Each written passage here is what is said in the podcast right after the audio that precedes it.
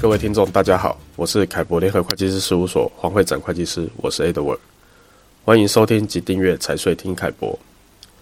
今天要和听众聊聊关于台商大陆企业对海外投资的五个注意事项。在当今全球经济高度整合及互补的趋势下，企业经营也需要考虑跨境经济资源的配置。许多台商或外商在企业发展的战略规划中，开始思考利用集团中的大陆企业进行海外投资或并购境外生产研发或行销推广据点。但是由于中国大陆实施的是外汇管制，企业对外投资需要先向商务部及发展和改革委员会申请核准或备案。而在申请对外投资时，需要注意以下几件事：首先，对外投资的产业必须要符合政策的规定，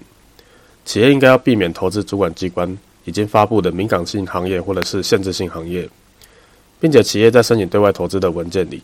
需要详细说明投资项目的内容具有合理的商业目的，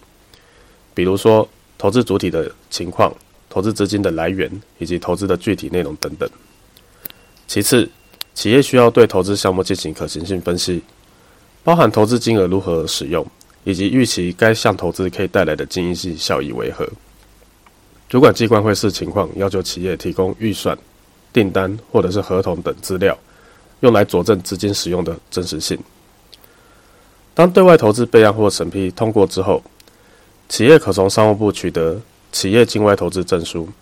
以及从发改委取得备案通知书或者是核准文件。企业其持上述文件，可以向银行办理境外直接投资外汇登记，也就是 ODI 的业务登记，并且根据办理完成的 ODI 业务登记凭证，可以再向银行办理资金购汇及付汇手续。此外，根据现行规定，境外投资的有效期是两年，企业应该留意有效期，并且依照自身的情况来判断是否要申请展延对外投资的期限。最后。当企业开展境外投资起，依法对商务部、发改委以及外汇管理局皆有后续申报的义务。企业应该要留意，并依规定办理申报作业。以上就是台商大陆企业对海外投资的注意事项讨论。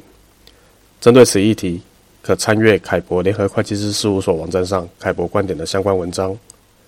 如有任何问题，也欢迎直接洽询凯博联合会计师事务所。谢谢大家今日的收听。